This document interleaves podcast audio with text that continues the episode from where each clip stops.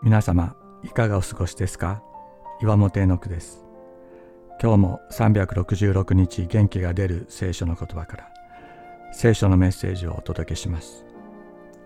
10月22日大丈夫ださあ行こ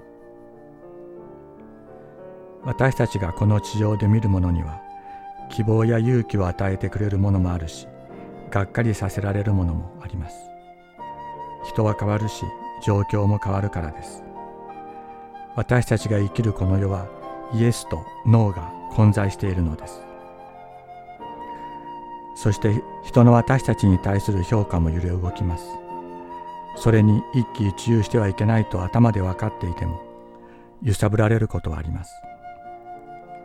信仰によって歩むとは変わりゆくすべてのものの背後におられる決して変わることのない方を知りこの方と共に生きることです。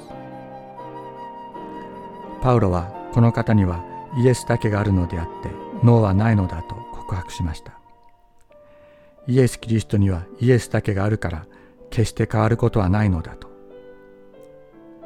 キリストは人が私たちにノーという時私たちが自分に向かってノーという時でさえイエスと言ってくださる。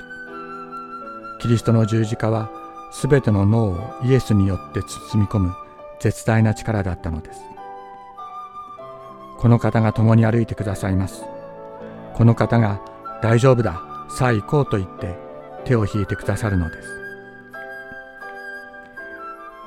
私たちすなわち私とシルワノとテモテがあなた方の間で述べ伝えた神の子キリストイエスはしっかりと同時に稲となったような方ではありません。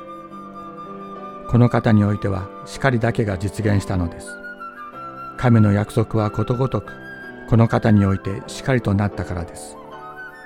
それで私たちはこの方を通して神にアーメンと唱え栄光を期すのです。コリントの信徒への手紙1章19から20節